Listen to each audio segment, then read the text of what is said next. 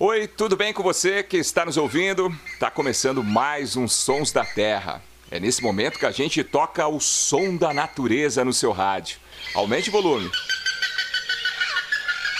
Eu sou Paulo Augusto, repórter do Terra da Gente, e hoje participando comigo desse bate-papo, o biólogo do Terra da Gente, Luciano Lima. Oi, Paulo, e um abraço especial para todo mundo que está nos ouvindo aqui em mais um Sons da Terra. E temos também um convidado especial, o Igor Yuri Fernandes, que é epetólogo, aluno de doutorado em ecologia do INPA e fundador do projeto Suaço Boia, para falar sobre esse som. Pode parecer estranho para quem está nos ouvindo, mas esse é o canto de uma serpente, uma espécie conhecida por papalesma. E antes de apresentarmos nosso convidado, eu gostaria de perguntar para o Luciano Lima Luciano, por que esse som registrado na Amazônia é tão importante para a ciência? Pois é, Paulo. Quando a gente pensa em serpentes e sons, muita gente deve pensar logo nas cascavéis. É, mas as cascavéis elas não cantam, vamos dizer assim. As cascavéis produzem os sons através desse chocalho que elas têm, né, na ponta da cauda. Mas o que esses pesquisadores do INPA, do Instituto Nacional de Pesquisas da Amazônia, conseguiram flagrar e documentar e gravar foi uma espécie de serpente vocalizando, emitindo som pelo seu aparelho ali oral, pela boca. E esse é o primeiro registro de uma serpente vocalizando na América do Sul. E esse registro foi feito por alunos de doutorado do curso de Ecologia do INPA na Amazônia. Agora a gente vai falar com um dos autores desse registro, o Igor. Muito prazer, obrigado por ter aceitado o nosso convite. Olá, Paulo e Luciano, é um prazer a poder ser convidado para participar de um podcast com vocês. Fiquei muito curioso, né, para conhecer a sua história e eu queria começar perguntando para você, como foi feita essa descoberta, Igor? Ah, essa descoberta foi completamente inusitada. Nós estávamos caminhando por uma trilha, ah, procurando sapos e cobras para os nossos respectivos projetos de mestrados e de doutorado aqui no INPA. E ah, essa cobrinha acabou aparecendo no meio da trilha e como eu fundei o projeto Sócio Boia com o objetivo da gente tirar o estigma social, ou mudar pelo menos aos poucos o estigma social que as cobras têm, eu fui gravar um vídeo sobre o comportamento defensivo dessa espécie, que é muito comum dela esconder a cabeça. Ela não é uma espécie que desfere botes ou morde muito, então eu quis gravar esse vídeo simplesmente para mostrar como as cobras não são esses animais mortais e perigosos como as pessoas acham. E nesse, nesse vídeo em questão, a hora que eu peguei o animal na mão para manusear, essa cobrinha acabou emitindo um som. Que foi a, a grande surpresa da noite. E é esse som que a gente está ouvindo, né? Isso. E a, depois disso a gente começou a, a, primeiro investigar o porquê que não era um som de uma cobra, se fosse um som de um sapo, ou de uma ave, ou de qualquer outro animal na natureza. Então a gente extraiu do vídeo que a gente conseguiu filmar uh, o som enviou para diversos pesquisadores de aves, de anuros, de insetos, para verificar se realmente esse som não era de outro organismo. E constatando que não era, a gente começou a fazer a descrição do, do canto da cobra propriamente dito. Incrível, Igor. Parabéns pela descoberta, é, mostrando aí também a importância do trabalho de campo né, para os estudantes de biologia ou quem quer fazer biologia que estão nos ouvindo. Fica aí, coisas legais a gente descobre no mato. Vamos pro mato para a gente fazer descobertas incríveis, essa, que nem essa que o Igor está trazendo para gente aí. Mas Igor, é uma vocalização aí que dura menos de um segundo. Quais que são as hipóteses de vocês para essa vocalização? Ela é usada para quê? Para comunicação? Para alarme? Qual que são as hipóteses que vocês têm? A gente tem algumas hipóteses, na verdade. A a principal delas é de que esse som é usado para defesa. Mas por que a gente chegou a essa conclusão? As cobras possuem um sistema auditivo muito rudimentar, ou seja, elas escutam muito pouco. A frequência com que elas escutam é de 20 decibéis até 1000 decibéis. O som que a gente registrou, ele ultrapassa 3000 decibéis. Então, teoricamente, as cobras, essas cobras não conseguem escutar o próprio som. Isso seria um resquício evolutivo de lagartos, que, é o grupo mais próximo desses animais, e que acabou, acabou ficando com as cobras ao longo do tempo. A lagartos tem um repertório vocal muito amplo, então tem lagartos que têm vocalizações de defesa, de território, agressivas, defensivas. E a partir desse ponto, por ser um grupo, um grupo estritamente próximo às cobras, a gente acabou elaborando essa hipótese principal. Mas existem outras hipóteses de que pode ser um som usado para reprodução, porque os sons eles geram vibrações no ar. Então, algumas cobras conseguem captar essas vibrações no ar. Existem hipóteses diferentes de sobre a audição das cobras delas detectarem o som através das escamas ao lado da cabeça, mas de um modo geral, as vocalizações de cobras e o sistema auditivo das cobras ainda são pesquisas muito superficiais dentro do campo. Eu fiquei curioso para saber um pouquinho mais sobre essa serpente, né, o papalesma. Que serpente que é essa, né? Quais são as características? E, e conta pra gente, ela é venenosa? Não.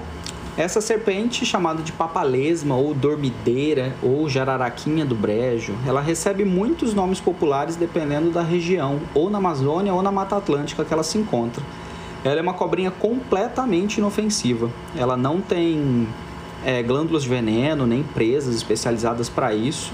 E ela possui algumas adaptações na cabeça, no crânio, que se deslocam os ossos especificamente para poder se alimentar de lesmas e caracóis, que é o principal item da sua dieta.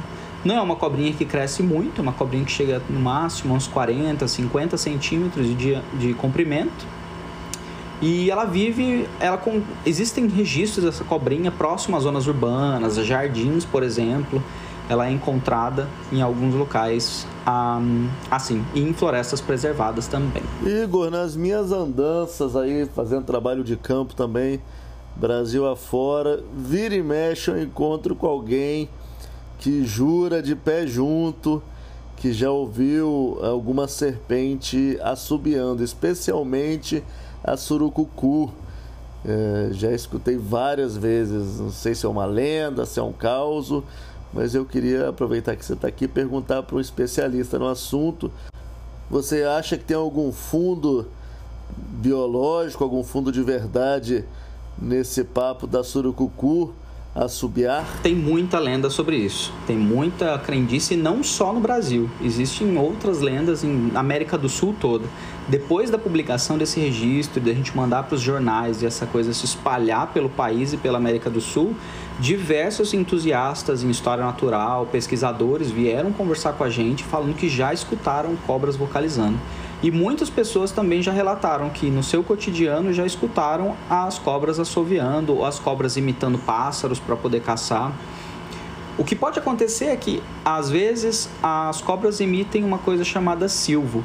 O silvo nada mais é do que ela expelir o ar de uma forma mais compressa na região da laringe, do pescoço, e ele faz um som característico que a gente escuta em jiboias, em algumas outras cobras. Ele não é uma vocalização propriamente dita, porque nós não temos a, a estrutura de notas vocais, de harmônicos bem estabelecidos. Ela fica meio que uma nuvem quando a gente vai analisar essas coisas. Mas eu sempre converso com os amigos, meus amigos pesquisadores aqui. Se essas histórias existem, muito provavelmente existe um fundo de verdade. A surucucu, pico de jaca, a, que é a Lachesis muta, como é conhecida, é uma cobra que não é tão comumente vista na natureza. Então a gente tem vários, tem muitos encontros relatados, mas isso considerando a população da Mata Atlântica da Amazônia como um todo.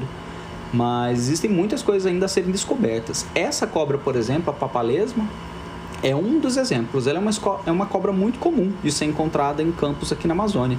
Eu já encontrei ela diversas vezes aqui. É, tem amigos pesquisadores que já encontraram elas também muito aqui na Amazônia, coletaram esses animais e ninguém tinha nunca ouvido o som dela. E dessa vez a gente teve a grande sorte de conseguir não só ouvir o som, mas poder captar ele em vídeo, o que foi incrível. Então acho que talvez essas cobras podem vocalizar em algum momento, dependendo da circunstância que elas estejam. Para mim essa é uma descoberta fantástica e mostra o quão pouco a gente conhece sobre as espécies aí, seja de serpente, seja de qualquer bicho e planta que existe no Brasil, né? Tem muita coisa para ser descoberta. Muito legal, muito legal mesmo, Igor. E queria que você finalizasse aí reforçando para a gente um pouquinho mais sobre a importância desse achado. Essa descoberta, ela tipo vira o campo da, do estudo de répteis e anfíbios de cabeça para baixo na América do Sul. Existem registros de vocalização de cobra na América do Norte, na Ásia, mas para a América do Sul, que é, um, que é uma região do continente americano mais biodiversa do planeta, descobrir algo assim é fenomenal e abre campos para outras pessoas estudarem esses animais, abre campo para outros tipos de vocalização aparecerem e para pesquisadores, entusiastas que caminham por aí também começarem a prestar um pouco mais de atenção na história, na história natural desses animais.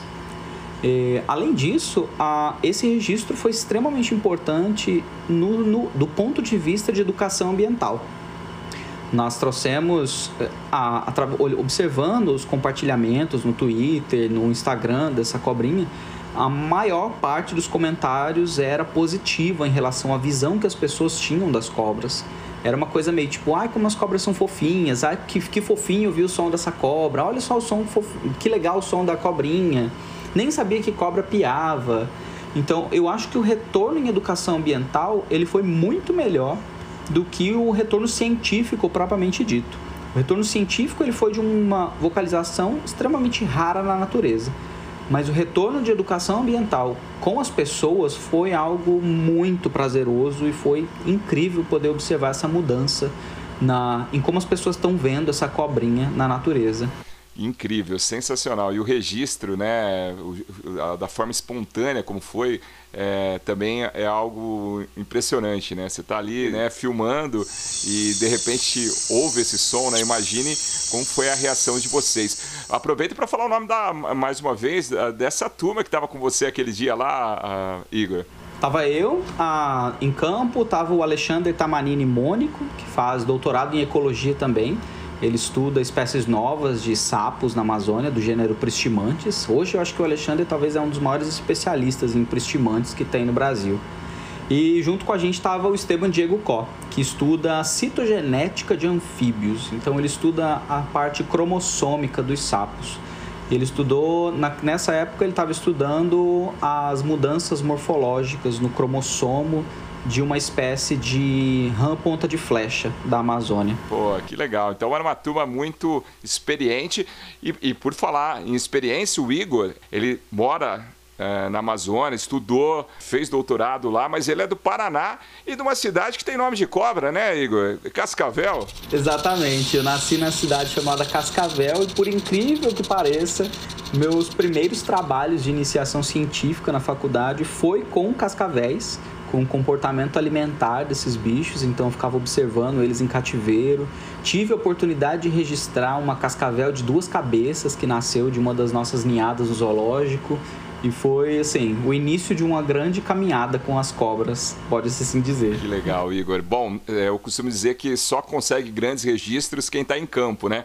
Quem o, bota o pé no mato ali para pesquisar, não é, Igor? É exatamente isso. E é caminhar no mato mesmo, assim. É caminhar com calma, sem correria e ter muito uma visão de historiador e de naturalista, de ter paciência para observar os bichos no tempo deles, da forma com que eles querem se mostrar para você. Eu sempre falo que observar os comportamentos animais das cobras ou dos sapos na natureza é uma grande honra porque é, os animais estão permitindo com que você veja esse comportamento. Então é é estar no mato sempre para poder ver esse tipo de coisa.